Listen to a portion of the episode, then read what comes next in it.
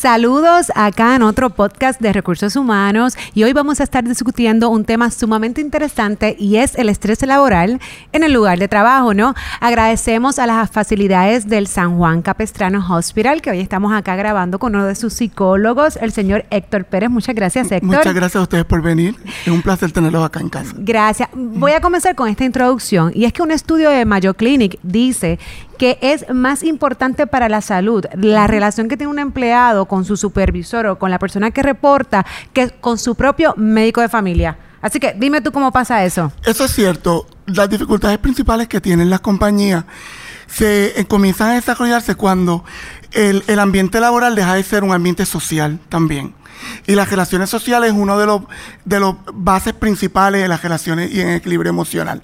O sea, eh, tiene que existir una relación adecuada entre el supervisor y los empleados, que no solamente sea una relación dirigida a las funciones, sino que traspase un poquito más también todo lo que tiene que ver ¿verdad? Con, con el respeto, con, con las relaciones sociales, el interés de que el empleado es importante también para la, para la institución. Claro, y, y, seguimos con el tema porque es que hay un montón de estudios, incluso Harvard Business School y la Universidad de Stanford han hecho más de 200 estudios diciendo que la relación con un jefe puede ser tan perjudicial como el cigarrillo. Literal, como fumar cigarrillo. Ciertamente. Eh, ellos dicen que esta exposición a cantidades significativas de, de cigarrillo es tan alarmante como cuando tienes un mal jefe.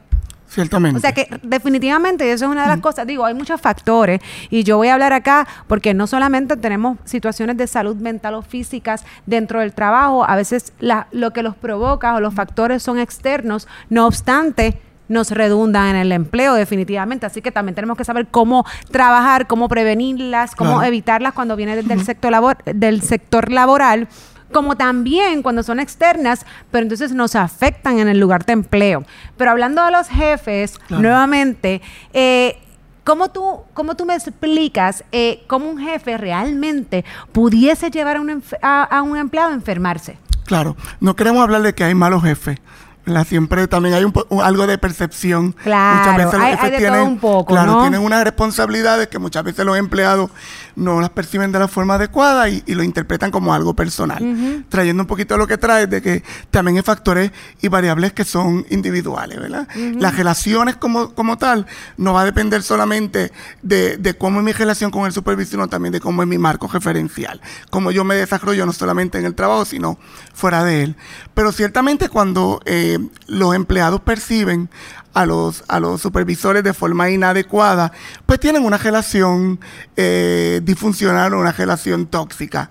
Si tú identificas que tu supervisor es una persona que está encima de ti, que te hostiga, que está tratando de, de botarte del empleo, de alguna manera la persona va a tener esta idea muchas veces perceptual acerca de una relación que es inadecuada y por ende el cuerpo va a responder. El estrés precisamente es la respuesta del organismo eh, fisiológica para responder a cualquier situación y prepararse para tomar acción. Si mi relación con el, supervisor es identificada como algo tóxica, mi cuerpo me va a dar unos síntomas que, como dijiste, puede comenzar desde lo físico a lo psicológico. O sea, que establecer una relación adecuada con el jefe es vital para que las relaciones laborales eh, el ambiente laboral sea el Claro, y, y, se promueva la buena salud en el lugar de empleo. Pero entonces yo, yo tengo siempre he tenido esta duda, ¿no? Porque definitivamente hay que preparar a líderes, ¿ok? Y comencé con los jefes, porque obviamente eso es lo que se dice por ahí, tengo mal jefe, pero es que si tuviésemos líderes, muchas de estas de estas problemáticas no se podrían resolver en el lugar de empleo, porque lo ideal sería que estas personas pues puedan liderar y valga la redundancia, una forma saludable, hacer que se cumplan los objetivos, sin, sin tal vez entrar en alguna dinámica que en efecto pudiesen eh, llegar a, crear estrés, a crear mal humor, a que la productividad, ojo, a veces pensamos que esto no es importante y esto es sumamente importante porque al final del día la productividad del empleado no es la misma. No sabes la cantidad de empleados que yo he visto que una vez tienen un problema con su supervisor inmediato, comienzan a cometer errores. Empleados que son excelentes y un día tienes un problema o tuviste alguna situación e incluso situaciones aisladas, no necesariamente que estamos hablando de un mal líder, y de repente comienzas a cometer errores. Como, Y es importante también identificar, y perdona que te interrumpa, que muchas veces tenemos buenos supervisores eh, que no son buenos líderes.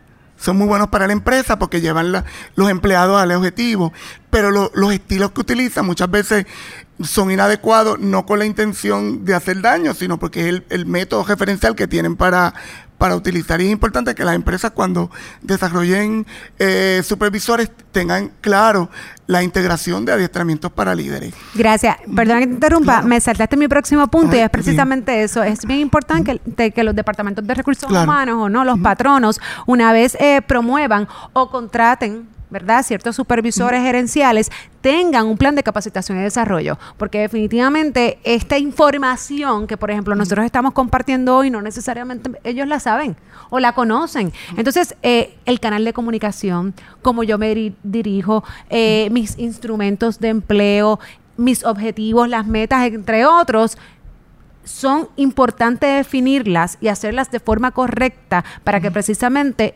eh, esa relación de líder gerencial y empleado no se dañe y no cree otras cosas como las que menciona. Y no solamente mental, estamos hablando de enfermedades incluso cardíacas. Físicos. He leído muchísimas, muchísimos estudios donde eh, uno de los factores principales de desarrollo de, de enfermedades cardíacas eh, los empleados dicen que, es el estrés en el trabajo. Y comienza precisamente los primeros síntomas o señales de algún estrés laboral comienza con condiciones físicas. Y muchas veces las personas no lo identifican como que tengo ansiedad o tengo diarrea o no puedo dormir porque tengo un problema estresor. Siempre lo vemos como algo físico. Obviamente cuando tú vas identificando que la persona comienza a presentar síntomas más frecuentes, como presión arterial, empiezan a tener problemas estomacales, comienzan a presentar una serie de síntomas, van al médico físico y el médico primero le va a preguntar que si tiene estrés. Y muchas veces las personas te responden, inclusive cuando van a, intervenciones de, psicoterapia o PAE, que es lo que yo trabajo, ciertamente me dice, mira, yo no sabía, yo llevo nueve meses con, con dolor en el pecho, dolor estomacal, y no sabía que era consecuencia de, un evento laboral. Y van a lo físico, aumentan la intervención en, en, el plan médico, porque muchas veces desconocen de que las primeras manifestaciones del estrés no solamente es emocional, que precisamente comienza siendo física. Y entonces, y, nada, voy, a, voy a, romper un poco el tema porque ahora me puse ya a pensar. ¿Y qué pasa cuando somos nuestros propios jefes? y me lo dice, yo siempre estoy ansiosa. Yo siempre tengo que, Jessica, date el está tú misma. ¿Cómo, lo hago? Yo, o sea, yo ando ansiosa todo el tiempo y precisamente me pasa eso a veces. Yo no duermo. Yo no, y por ahí se están riendo. Porque ustedes me miran todos y se ríen. Pues sí, yo, yo soy bastante eléctrica, ¿no? Y, y, y yo pues manejo mi propio negocio, ¿no? Eh, o sea que yo no voy a ir a donde ningún líder a darle la queja ni a decirle, mira, doctor, es mi jefe, mi jefe soy yo. O sea, ¿cómo yo puedo bajar ese nivel de ansiedad? ¿Cómo yo podría? Si, porque hay ocasiones donde en efecto no tienes un mal jefe o un mal líder, es que nosotros mismos como empleados, como persona, eh, somos muy ansiosos, eh, nos preocupamos de más o queremos, queremos ir más rápido de lo que se supone que vayamos. O sea, ¿qué, qué, recomendaciones tú harías ya para, en plano personal, que las personas pudiesen cuidar eso? Claro, las características personales o, individuales, debí decir, son, son importantes porque es lo que las herramientas que tú utilizas para integrarte a tus roles de vida, el trabajo precisamente. Cuando uno es el propio jefe, usualmente uno eh, no se da cuenta eh, porque uno se exige mucho, uno quiere que el negocio eh, crezca y, y todas esas características personales que, que de alguna manera pueden ser positivas, porque si tú eres enérica y logras muchas cosas y eres ansiosa, te ayuda a lograr el objetivo. claro, pero cuando comienzan a haber sintomatologías que, que como el insomnio, ¿verdad? Eh, el, el, el comer de más o comer de menos, que comienzan a integrarse constantemente es el momento de que tú comiences a identificar el autocuidado. Yo tengo que reconocer de que yo tengo una objetiva de, un objetivo de negocio y que se van a ir, eh, eh, si yo me organizo, si yo hago un plan, pudiera lograr mis objetivos de una manera sana, sin, que el costo sea tan alto que, que yo me enferme. Y yo creo que aquí podemos hablar un poquito de lo que es el balance, ¿no? Y la calidad de vida, porque a veces nosotros olvidamos que el tiempo de ocio es importante. El poder nosotros decir, mira, yo hasta acá trabajé, eh, yo necesito hacer lo que me gusta. Si hacer lo que me gusta es quedarme en mi casa viendo Netflix, pues yo necesito quedarme un día en mi casa viendo Netflix. Si a mí lo que me gusta es ir al cine, ir a la playa, ir a bailar, eso es importante, que las personas puedan reconocer y que las empresas sepan la importancia de esto, porque a veces las horas extensas de trabajo es uno de los factores que precisamente crea gran estrés, obviamente, en los empleados. Y que una de las causas principales del estrés es la dificultad que les resultan a las personas balancear su rol de trabajo versus su rol de vida. Cada día las exigencias de los trabajos son mayores, tienes que producir, producir más, el impacto de la economía en las industrias es que son menos personas haciendo más trabajo y para tú poder cumplir con tus responsabilidades. Y si encima eres responsable, ansioso y tienes toda esta percepción de hacer las cosas bien, pues ¿a qué eh, ¿cuál es el costo? Que tienes que invertir el tiempo que tenías para, para hacer las cosas que te gustan o con tu familia para poder cumplir con tus responsabilidades del trabajo. Una. Segundo, que también abandonamos los roles de familia. Las parejas se impactan, los hijos crecen y obviamente ese desbalance hace que uno comience a tener, eh, a tomar decisiones acerca de lo que es adecuado o no adecuado. Una de las recomendaciones que se hace, ¿verdad? Es una vez tú salgas del trabajo, desconecte la computadora, trate, ¿verdad? De, de, establecer ese ¿quién hace? Olvídate de la computadora, es que los smartphones, los smartphones te, te, vuelven loco. ¿Quién honestamente se va y dice, yo no voy a entrar al email? Yo no voy a estar pendiente si me escriben en tal chat. Eso, eso no ocurre. Eh, eh, la realidad es que eso no ocurre. Hoy día nosotros pues estamos atendiendo, ¿no? Y como tenemos las herramientas que nos los permiten, eh, estamos constantemente mirando correo electrónico, viendo lo que pasa, especialmente dependiendo también de la responsabilidad que tienen algunos empleados. Pero yo creo que volvemos, todo es balance. A lo mejor yo ver un correo electrónico eh, de repente y yo poder identificar esto puede esperar a mañana o esto es un caso urgente donde yo lo tengo que atender ahora. Esa es realmente la capacidad que tenemos que desarrollar para saber cuáles son las prioridades, que realmente sea una prioridad, ¿no? Y cuál puede esperar al otro día o al, o, al due date. ponle, porque no necesariamente tiene, que ser al otro día. Eh, y yo te voy a hacer otra pregunta. Porque como ustedes saben, yo siempre, ¿verdad? Mantengo una haciendo preguntas. Sí, y como ustedes saben, yo siempre mantengo el área neutro, ¿verdad? Soy bastante neutral acá y me gusta discutir los temas eh, de manera imparcial. Te pregunto, ahora vamos a los empleados. También yo tengo empleados donde en ocasiones eh, quieren, quieren responsabilizar a la empresa eh, o al supervisor de ciertos eh, diagnósticos que a lo mejor tienen o que llevan que no son desarrollados en el lugar de trabajo o que ya vienen quizás sí con algunas situaciones que se pueden agravar en el trabajo, pero no necesariamente el factor principal es el empleo. Y entonces, pues, pues incluso he tenido situaciones y experiencias donde se van al fondo y no se los relacionan. Pero el empleado insiste que sí, quiere que se los relacionen. Entonces, ¿cómo, ¿cómo aquí patrono pudiese identificar o pudiese trabajar ese caso? Obviamente sabemos que tenemos la responsabilidad patronal que todo el empleado que se acerque a recursos humanos y diga, yo tengo esta situación y esta situación viene a raíz del trabajo, ¿verdad? Y si fuese un caso como este, que es una condición de salud, es ocupacional, la responsabilidad de llenar los documentos del fondo. Claro. Eh, sí o sí. Ahora bien, no está relacionada, pero el empleado insiste en que es su área, su entorno laboral. ¿Qué hacemos?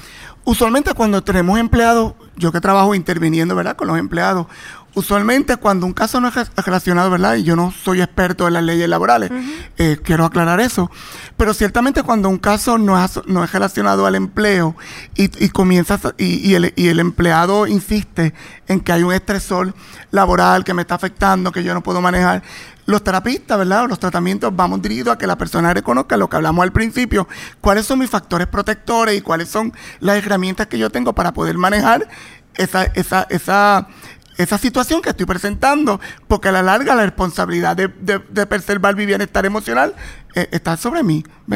He tenido empleados en que insiste en que su trabajo en su aspecto laboral le va a afectar su funcionamiento, sus otros roles de vida. Tratamos de que ellos puedan identificar, ¿verdad?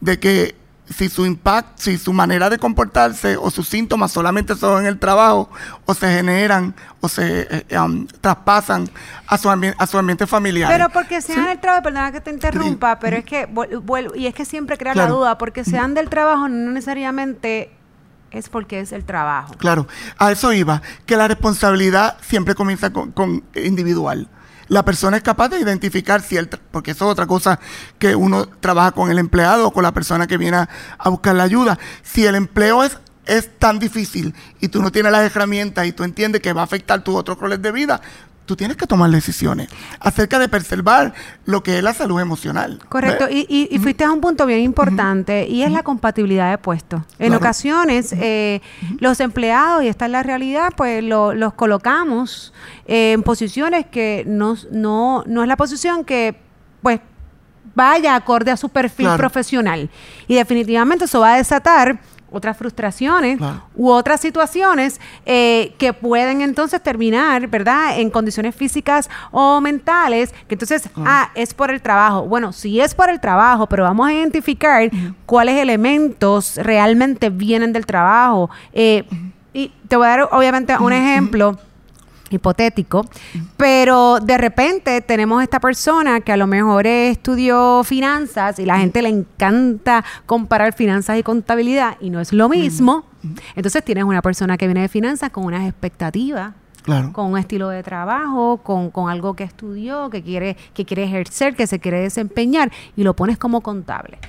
Entonces, ya ahí empezamos mal, porque la realidad es que independientemente de que vamos a poner que tienes un supervisor excelente, que te está brindando las herramientas, que el trabajo es un entorno laboral eh, saludable, pero es que estás en un lugar donde tú no estás llamado a estar. Claro. Eh, o sea, que, que esas áreas también hay que identificarlas cuando un empleado dice, no, es que es en el trabajo. Sí, pero pueden ser muchas cosas dentro del trabajo. Y acá la Asociación de Psicólogos de Estados Unidos menciona que el 75% de los casos de estrés eh, provienen del trabajo. Claro. O sea que, que y, y, y, regreso, es que es un tema que nosotros pues no nos ocupa porque voy al otro tema que es el plan médico.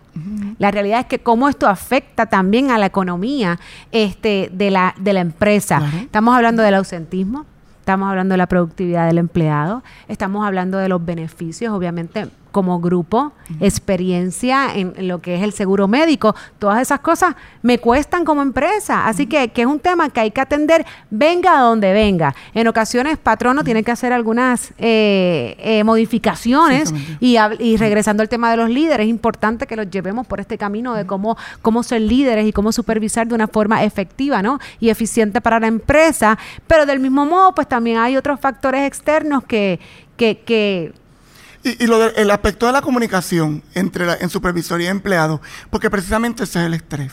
Cuando, aunque tú tienes la capacidad física y psicológica para hacer muchas tareas, a veces cuando las exigencias que se te, que se te exige, ¿verdad? Valga la redundancia, tú entiendes que no la puedes hacer, ahí es donde hay el desequilibrio porque tengo muchas cosas en las que yo posiblemente tengo la posibilidad de hacerlas, pero seguir añadiendo más trabajo, poniéndome en funciones en que yo no tengo la, preparación o la, o la competencia. El empleado se siente obligado a seguir, a, seguir las instrucciones del patrono, pero si no desarrolla esas destrezas, ahí es donde tiene que haber una, un, un, plan en donde se intervenga capacitación para que los empleados puedan identificar si machar un empleado con su descripción de puesto es difícil, imagínate lo difícil que es machar los empleados con diferentes empleados que tienen diferentes personalidades dirigidos a un mismo objetivo. O sea que, que tiene que ver un poquito de cómo la empresa reconoce desde el director a, cada uno de los empleados cuál es el objetivo de la compañía, hacia dónde vamos dirigidos y cómo vamos capacitando a cada uno de nuestros empleados para que el objetivo eh, surja, ¿verdad? Sin, el, sin que afecte lo que sería un ambiente saludable trabajo. Algunos de los estresores laborables son el sueldo, los malos ratos, que eso lo hablamos ahorita, eh, eh, y una de las cosas que, que, en mi experiencia incluso, ¿verdad? Como profesional en el área de recursos humanos, que trato siempre de atender, eh, porque me parece sumamente importante, son las expectativas no cumplidas. Si hay algo que afecta mucho a un empleado, es que se te haya prometido algo, lo que fuese, ya sea un aumento, un adiestramiento, un día de vacación. Claro no importa, pero que yo te haya dicho como supervisor, como empresa, sí, y luego eso no ocurra. Esas expectativas no, que no se cumplieron, definitivamente baja por completo el ánimo y, frustra al empleado. Y por ahí ya entonces se empiezan a desarrollar. Ya después yo todo lo miro mal. Claro. Estoy, ya tengo la, ya estoy eh, prejuiciado. Eh, eh, ya tú me dijiste esto y no pasó. No importa cómo tú vengas ya yo estoy, como dicen por ahí, down. Claro, y la comunicación, porque a veces el, el supervisor o, la compañía puede prometerte unas cosas que luego no puede cumplir por otra razón que no fue la intención de no hacerlo. Pero está la comunicación. Claro, hay que establecer la comunicación y decirle, si ciertamente prometí algo o, o tenía la expectativa de que esto pudiera darse y no fue así, ¿ves? Porque precisamente, eh, más eh, la comunicación se afecta la honestidad, la confianza en el patrono. Entonces, ¿cómo queremos que, que uno de, de los términos que más se utilizan en las compañías es que de la milla extra? Pero como la gente va a sentir que está... Compromiso. si se siente que la compañía hace lo mínimo para darle lo para que poder cumplir. Mira, no, y, y, el tema de la comunicación, que bueno que lo traes, es algo que yo siempre, ¿verdad? Este, también inculco en los clientes y, en todas las personas que hablamos de, de, lo que sea una cultura organizacional, ¿no? En ocasiones nosotros no podemos responder a, todo, a, a, todas las solicitudes eh, o no en el tiempo que las personas esperan. Pero algo tan sencillo como que estoy trabajando tu caso, yo no he podido, ¿verdad? Eh, por las razones que fuesen, la estructura organizacional que haya, que a lo mejor lo limita, eh, o el proceso es muy largo, pero estoy acá, no me he olvidado de ti. O sea que eso es tan importante y tan sencillo, y a veces pecamos. Claro, es que el recurso principal de la, de la organización son los empleados si los empleados se sienten que la organización no los toma en consideración, eh, le, afecta su, ¿verdad? Le, le, impacta sus derechos, ciertamente entonces no vale la pena que yo sacrifique mi familia de la milla extra. Eh, mucha gente también tiene mucho trabajo y poca paga. Yo tengo, que, ir, yo tengo que ir un sábado a trabajar y no ir al juego de mi hijo. Si tú, que ¿a cambio qué? Claro. O un día llegue tarde y me hagas un memo entonces, tenemos que trabajar, identificar cuáles son las necesidades de la compañía, que eso obviamente se va a observar en algunos síntomas como el ausentismo, la, baja productividad, o sea, van a haber unas señales que pueden decir qué le pasa a mi, a mi, a mi empresa. Y ahora te cambio un poco, ¿hasta dónde yo realmente este, tuviese que alargar eh, o, puede, o puede durar no alguna condición de salud mental como por ejemplo María? ¿Sabe? Todavía yo tengo empleados o escucho gente en la calle de que no es que yo estoy afectado, ¿verdad? Y cada cual vivió su situación individual, pero entonces como patrono, ¿hasta dónde, verdad? Eh, una situación, y te digo María como por un, un, ejemplo, no, necesariamente tiene que ser María, lo que pasa es que eso es conocimiento público, ¿no? Eh, ¿Hasta dónde patrono? Yo realmente digo, mira, sí, esto es genuino, esta persona lleva dos años, un año posterior a una situación, todavía le afecta, eh, me está afectando en la operación. Claro. Ojo, porque lo que no nos afecta en la operación, realmente nosotros no, no debemos ni tan siquiera tocar ese tema tan directo, los problemas de los empleados, ¿no? Tienen, tienen una línea donde yo entonces intervengo o no. No obstante, este problema me está afectando mi operación. Y, y tú me dices a mí que es una situación que llevas dos años, un año y medio, pero entonces tampoco la estás trabajando, la estás trabajando. ¿Hasta dónde yo patrono? Tú sabes, tengo que entender, hacer, ¿cómo lo trabajo? Claro, los factores como hablamos al principio, los factores individuales, cada persona tiene una historia, tiene un marco referencial y va a manejar sus estresores de vida de forma individual. Y por ende hay personas que pueden superar eventos, todas las personas superamos los eventos de formas diferentes eh, trae algo importante, cuando los factores personales interfieren en la ejecución laboral, pues hay unos procedimientos de las empresas que deben de intervención en donde se le va a aclarar a la persona la importancia de que reciba la ayuda. Existen leyes en Puerto Rico que exigen que las empresas tengan programa de ayuda al empleado que son servicios que las compañías contratan con el objetivo de que las personas que estén pasando algún evento de vida o alguna situación puedan fortalecer para que esos y pueda trabajar esos eventos para que no afecten su ejecución, porque independientemente de, lo, de las situaciones que la persona tenga afuera, si comienza a incumplir con los roles, va a tener una repercusión en su trabajo, podría perder inclusive el mismo.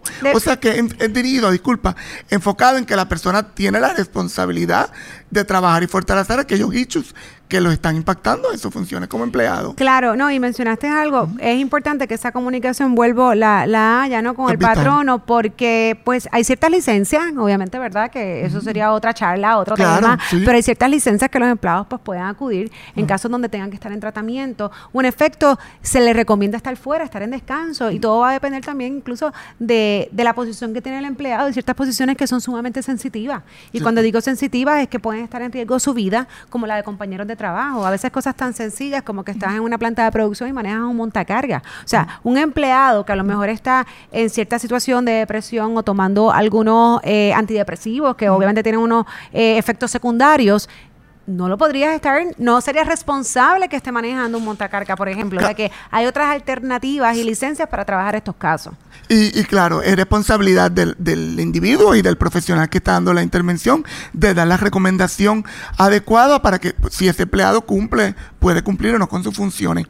Y entonces estamos hablando un poquito también del patrono, pero también el, el individuo, la persona que posiblemente ha desarrollado una condición fuera del trabajo, pero que sí uno de los síntomas que, que, más impacta es su funcionamiento, su estado anímico. Si tengo el estado anímico impactado, no voy a poder concentrarme, no voy a poder cumplir con mis responsabilidades laborales. O sea que se va a impactar todo el entorno, es holístico, no solamente el área.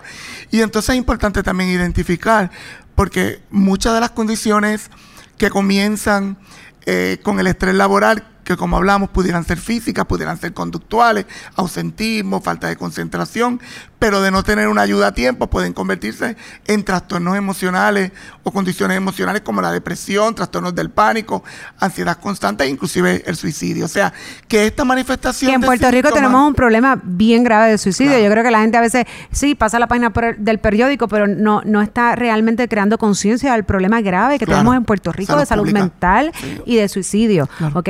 Y, personas que tú menos, lo que menos te lo imaginas, o sea, que esto nadie está exento. A todo el mundo le puede tocar a su puerta un familiar cercano, un compañero de trabajo eh, que se suicide, o sea, que, eh, ¿verdad? Que, cometa suicidio. Así que eso era otra de las preguntas que te iba a hacer.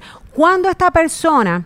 Eh, en plano individual, debería ser un acercamiento a un profesional de la salud, venir a donde ti, visitar facilidades donde, donde esta persona ya puede identificar que necesita ayuda. Claro, cuando los síntomas comienzan, síntomas que son más, eh, de severidad, usualmente los primeros síntomas a nivel psicológico o emocional, si lo vemos de esa manera, que los empleados comienzan o las personas comienzan a presentar, son ansiedad, dificultad para dormir, problemas estomacales, eh, sudoración en las manos, alteración en, la presión, personas que van hasta la emergencia porque entiende que le va a dar un ataque del corazón y resulta que es una manifestación psicológica. O sea, cuando la persona comienza a presentar estos síntomas, pero a, raíz de esos síntomas comienzan entonces a tener otra disfunción. Por ejemplo, empiezan a, a, tener llanto, empieza a tener cambio en el estado anímico, han tenido pensamientos destructivos para ¿verdad? de pensamientos de muerte para él o para sus compañeros de trabajo. Vamos a ver que los grados de severidad van a comenzar eh, en aumento hasta que la persona ya no quiere levantarse, ya comienza a ir al trabajo y se aísla. Eh, van a haber unas manifestaciones de síntomas que son ya más notables. La persona que siempre todos los días se levantaba ansioso, con, con, diarreas para no ir a trabajar, pero de pronto ahora ya no lo puede hacer.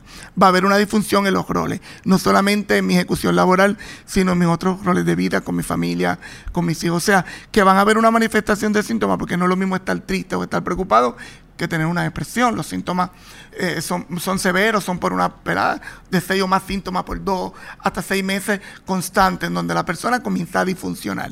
No es lo mismo que yo voy al trabajo preocupado, ansioso, que voy al baño a llorar, sino que hoy no me pude levantar. Y no me quiero ir sin antes hablar de esta generación, ¿verdad? Los millennials y los Z, que son los que se están levantando ahora a entrar a la clase trabajadora, donde pues yo he leído también eh, muchos artículos que son una, son una población eh, con una alta incidencia de depresión, ataques de pánico, etcétera. Y, y, y, dentro de las situaciones incluso que se habla, es que ellos vienen de un modo de crianza donde tú lo puedes conseguir, donde sus padres no le han dicho tú lo puedes conseguir todo, eres el niño especial, todo va a estar bien. O sea, de repente llegan a la, clase trabajadora y no es tan lindo como, como a lo mejor yo lo pensé. Entonces ahí afecta porque te frustras un poco, problemas de autoestima. Entonces cae en estas depresiones. Eh, así que si me puedes hablar un poco más de eso y cómo la, los trabajos, porque porque los millennials ya pronto van a ser el 50% de la clase laboral, si no es que ya están llegando, y los centenarios son los que van a comenzar a trabajar. O sea que tenemos esta situación de crianza, de como lo quieran ver, eh, que nos va a afectar como patronos en el lugar de trabajo. Claro, eh, ese es el dicho de la diversidad. Estamos teniendo eh, diferentes poblaciones trabajando en las empresas, comienzan como trae los millennials, ciertamente son niños muy inteligentes, con mucha capacidad, estamos hablando al principio de la tecnología. Ellos no necesitan, aunque, aunque muchas de las de la, de la teoría o, de la el perfil es que son muy sociables, usualmente no tienen como la madurez, ¿verdad? Quizás no lo deba decir de esa manera, eh, pero sí eh, no encajan a los roles sociales de la manera en que usualmente están diseñadas las compañías. Hable claro, ¿verdad? Sí. Eh, son personas, niños, jóvenes que usualmente están más dedicados a la tecnología, así que no tienen muchas relaciones sociales, así que no me importa mucho lo que tú pienses de mí, están enfocados a la tarea, son muy exitosos. que, cuando tienen una duda, abren el teléfono, le preguntan a Google, la tienen inmediatamente. Entonces, los patrono, tú le haces una pregunta y a veces se tarda una semana en contestarte. Dime no, entonces pues obviamente te frustra. Ciertamente, la, compañía no está diseñada para ir adquiriendo esta nueva población de, empleadores, ¿verdad? Entonces es importante que las compañías también se adiestren. Parte de nosotros que nosotros hacemos en el programa Ayudar a Empleados es dar adiestramiento acerca de los millennials, de la diversidad, de lo importante es nosotros como empresa reconocer que somos estamos nutridos de muchas de muchas poblaciones que son importantes para el crecimiento de la, de la compañía, porque si seguimos utilizando métodos eh, eh, que no son adaptados a la nueva generación, pues no vamos a crecer como compañía. Correcto. O sea que ciertamente eh, es bien importante poderlos integrar. Muchas veces tenemos el otro problema, no solamente que ellos se sienten incómodos en el área laboral, es que los, las otras personas que trabajan con los millennials dicen, yo no lo entiendo, él no habla conmigo, él no se comunica, él llega tarde, y no es que ellos no le... Es que tienen no hay mucha armonía y no hay mucha disposición también. Que esto es una esto es una cuestión, volvemos, de comunicación, de, capacitación. Yo te agradezco mil, Héctor, por toda tu información completamente de acuerdo contigo en muchos de los puntos. Y entonces, pues nada, yo voy a hacer un pequeño resumen porque aquí es importante planes de prevención. ¿okay? Los patronos tienen que tener planes de prevención para todos los problemas que sean de salud mental, estrés laboral. Importante comunicación, capacitación y desarrollo no solamente a los líderes, sino también a las empresas como tal, por lo que mencionaste, porque hay que aprender a trabajar con las nuevas generaciones que se levantan. Así que hay, hay mucho taller, hay muchas cosas que hacer, pero es importante que lo primero es esto, que sepan, que sepan la información para entonces partir cuál es la necesidad. Quiero agradecer también a, San Juan Capestrano Hospital y cualquier información que necesiten se pueden comunicar al 1888 967 4357 1888 967 4357 o a su página web www.sanjuancapestrano.com. Gracias, Muchas gracias por venir.